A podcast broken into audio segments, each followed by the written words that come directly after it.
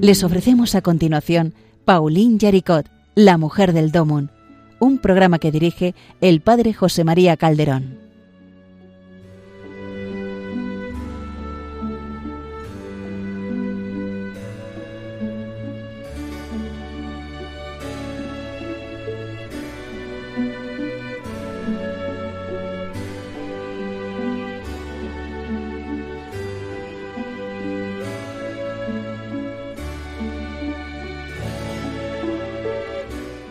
Buenos días, queridos oyentes de Radio María. Bienvenidos a esta serie de programas dedicados a Paulina Yaricot, la mujer del Domun.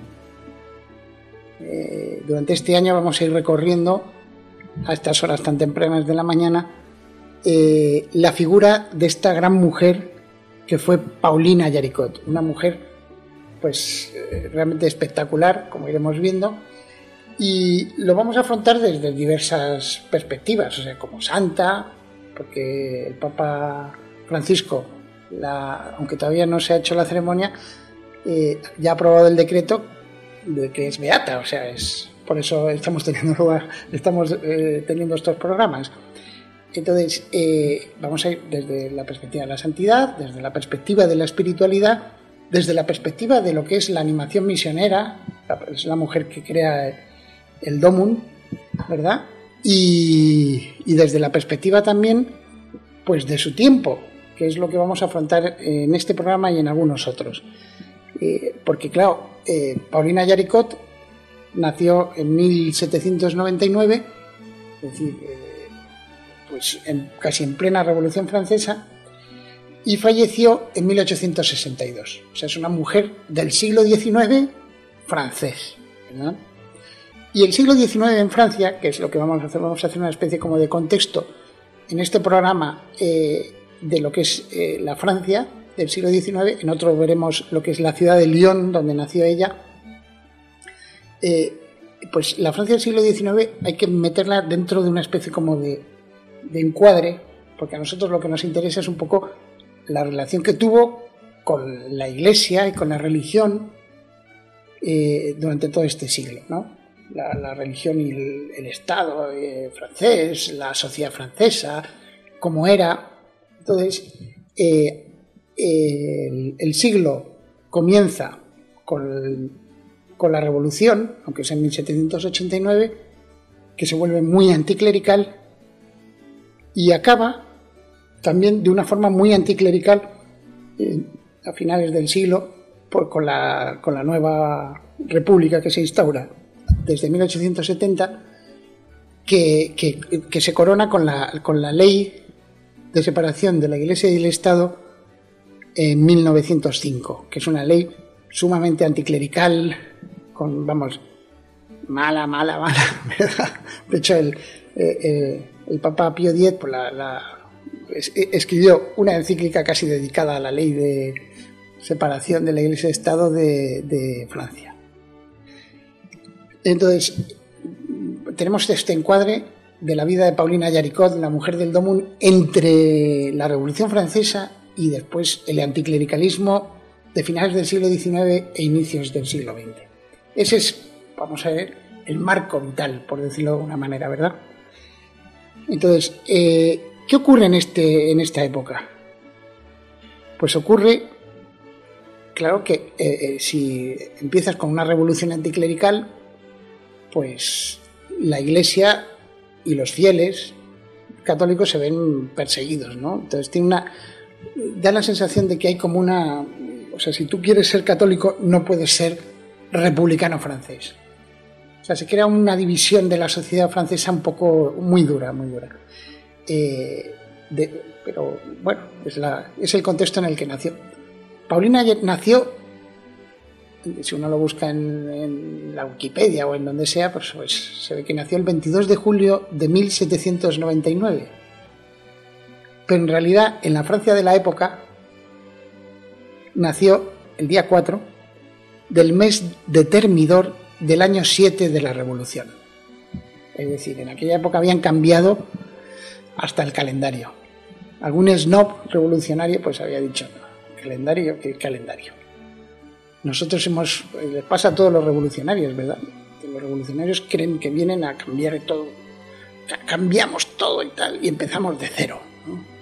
Eh, como decía, si fuésemos revolucionarios de la ternura, la revolución de la ternura que nos han dicho tantas veces los últimos papas, la revolución de la ternura, seguramente que no actuaría así. Pero las revoluciones normales, las políticas, las estas, pues eh, desgraciadamente quieren empezarlo todo de cero, olvidándose de todos los que vinieron antes y de alguna manera despreciándolos. Entonces crearon un calendario nuevo.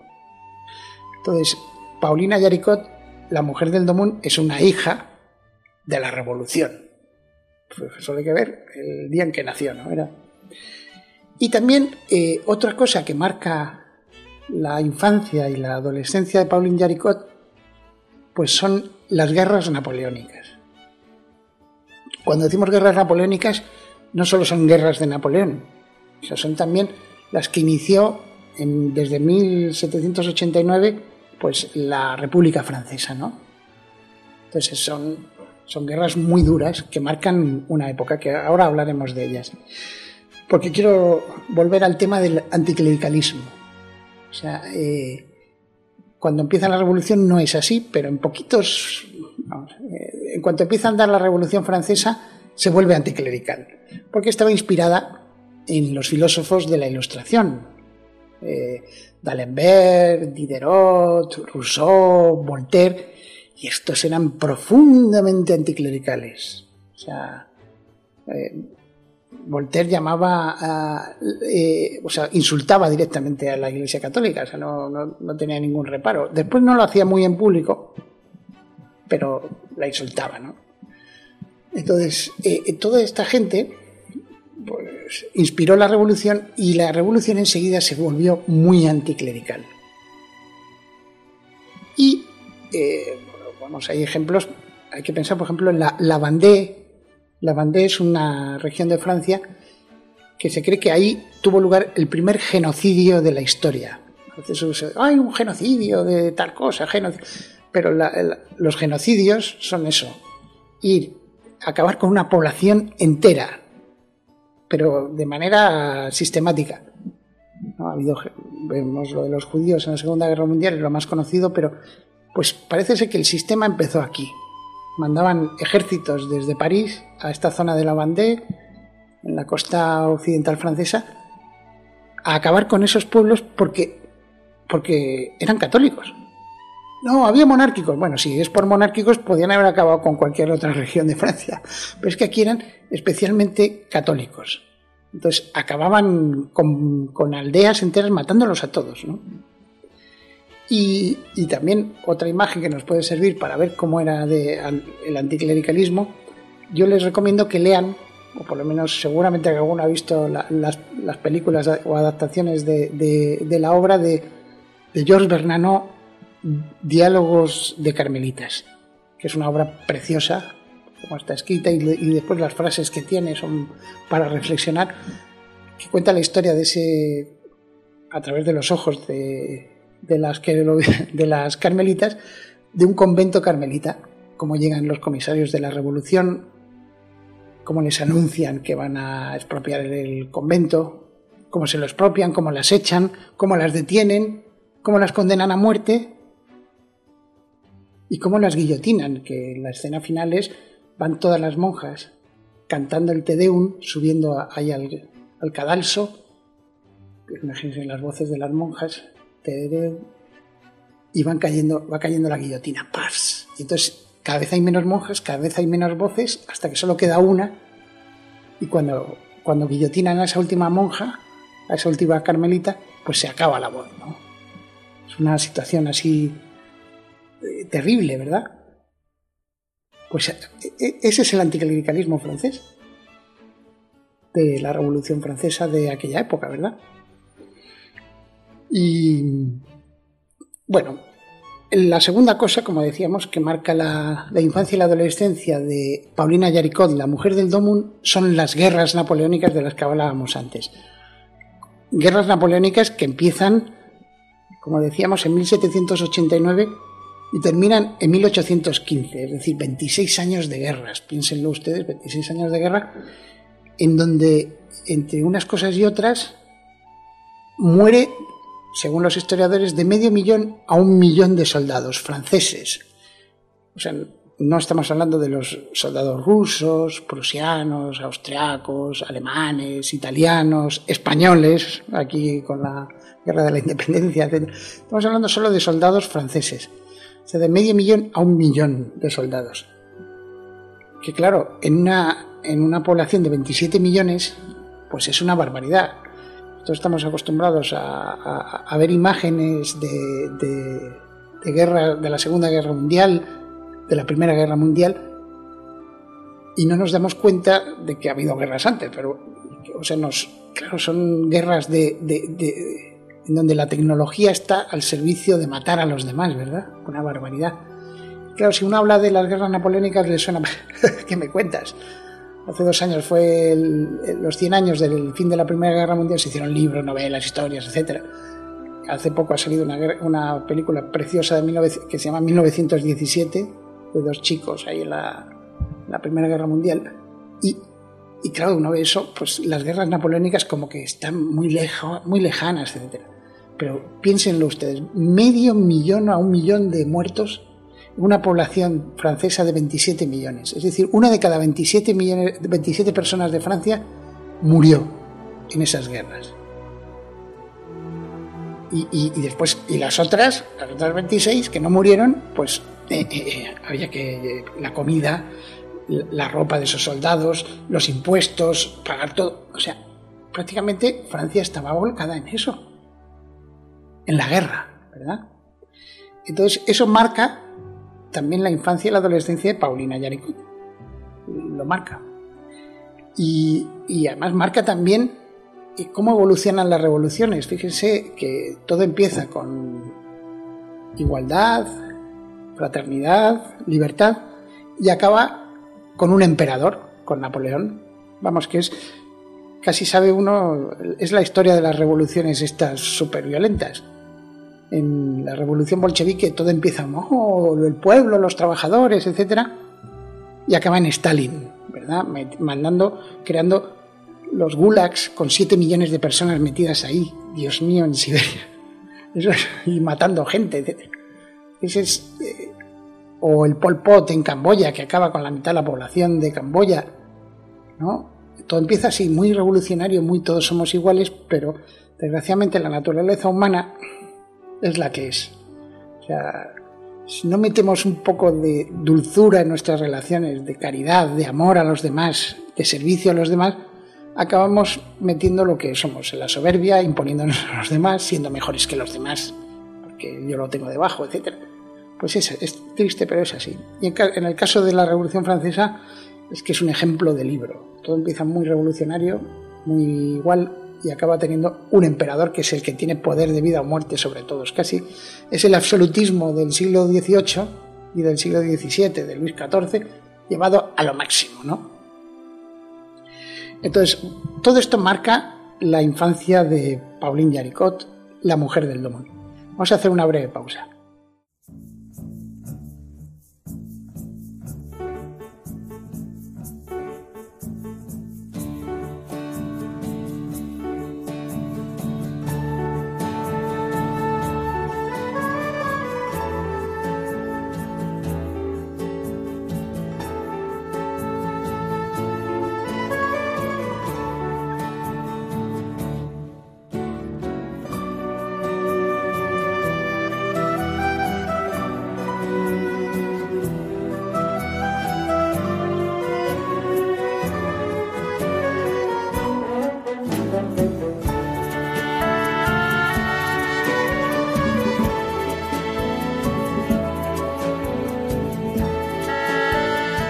Como les decía, estamos hablando de, la Francia del siglo XIX, la Francia donde vivió Pauline Jaricot, la Paulina Jaricot, la mujer del Domón, la que creó una de las cuatro obras misionales pontificias, la obra de la propagación de la fe, siendo una mujer laica de Lyon y, viviendo, vamos, su compromiso de bautizada como hay que vivirlo, ¿no?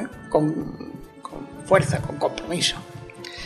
Entonces les hablaba de lo que era el contexto de la Francia del siglo XIX y, lo que vivió en, su adolescencia y en su juventud eh, Paulina Yaricot con la Revolución Francesa, las guerras napoleónicas, Napoleón, etc.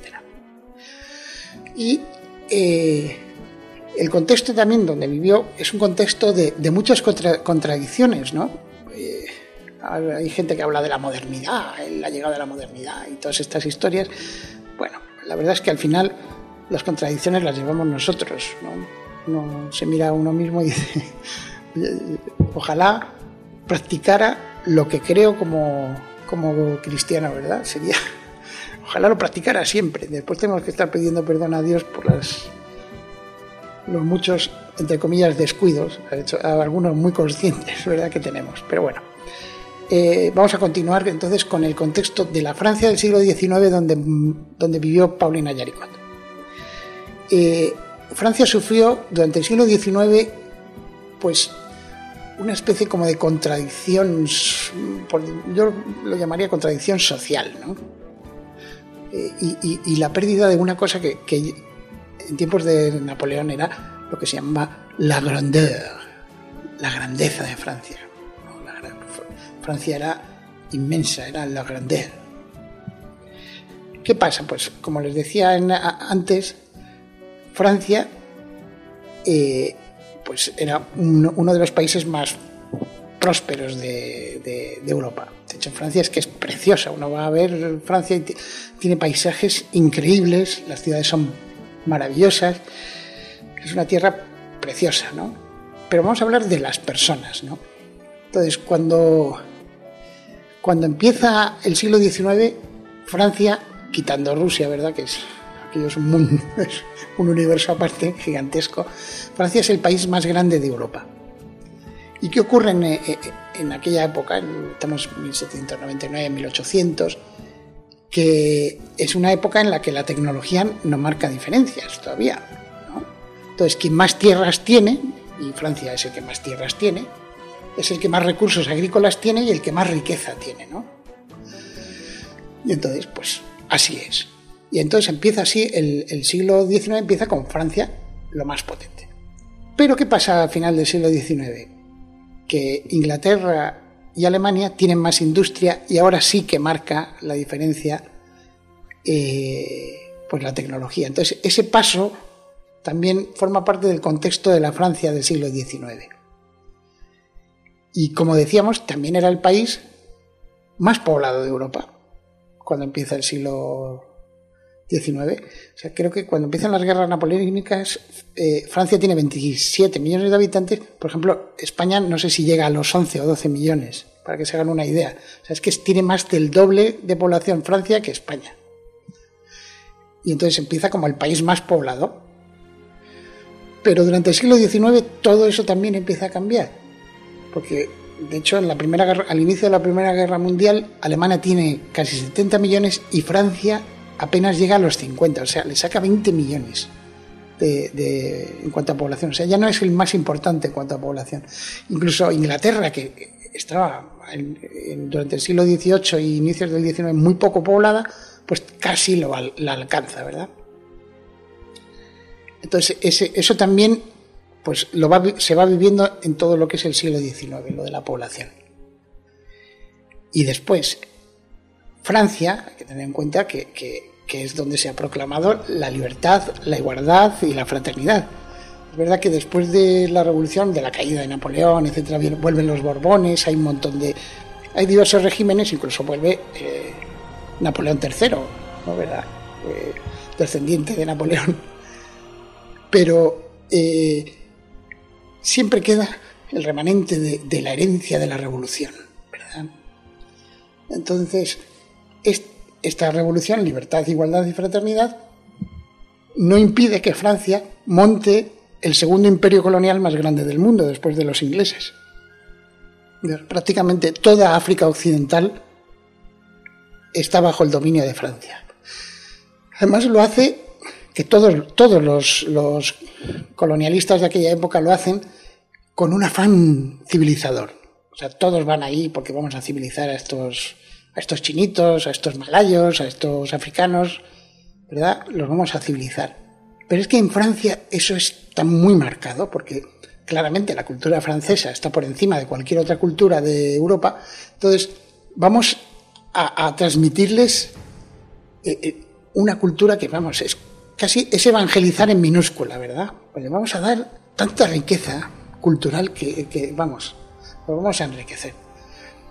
Todo eso puede ser así, pero lo cierto es que, por ejemplo, los inmersos territorios del África colonial francesa, eh, que constituyen, no sé, Mali, Mauritania, Níger, eh, vamos, Chad, todos esos territorios, pues allí las personas son negros, ¿no? No son tan libres, ni tan iguales, ni tan hermanos, ya, es verdad que después te vienen a contar que pero es pero les teníamos más aprecio por ejemplo que los alemanes a los suyos o que los ingleses a los suyos. Sí sí pero que no son tan tan iguales verdad ni tan libres ni tan hermanos.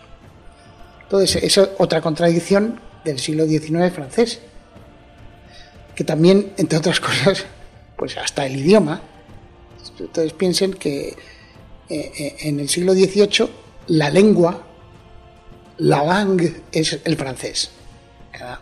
Además, sustituye al latín. Hasta el siglo XVII, por, más o menos, el latín es la lengua de los científicos. O sea, uno escribe una obra, si quiere que se sepa, pues no sé, Copérnico escribe en latín. Y Kepler escribe en latín. Leibniz escribe en latín. Newton escribe en latín. ¿Para qué? ¿Por qué? Porque así eh, podemos discutir independientemente de dónde hayamos nacido, o seas alemán, inglés o francés, pues esa lengua viene sustituida por la preponderancia de Francia en el siglo XVIII eh, por el francés.